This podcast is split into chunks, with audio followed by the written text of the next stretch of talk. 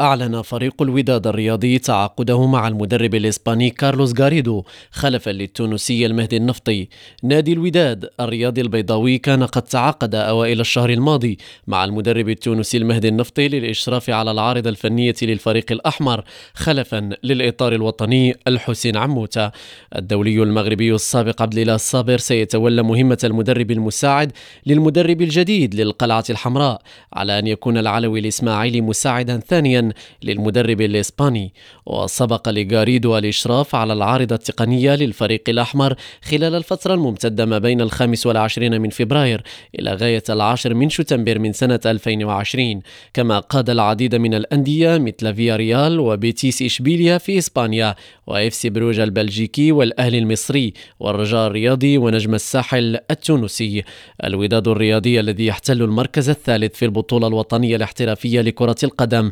دشن حملته للدفاع عن لقبه في دوري أبطال إفريقيا لكرة القدم بخسارة أمام شبيبة القبائل بهدف دون رد قبل أن يحقق فوزا على بيترو أتلتيكو الأنغولي بهدف نظيف.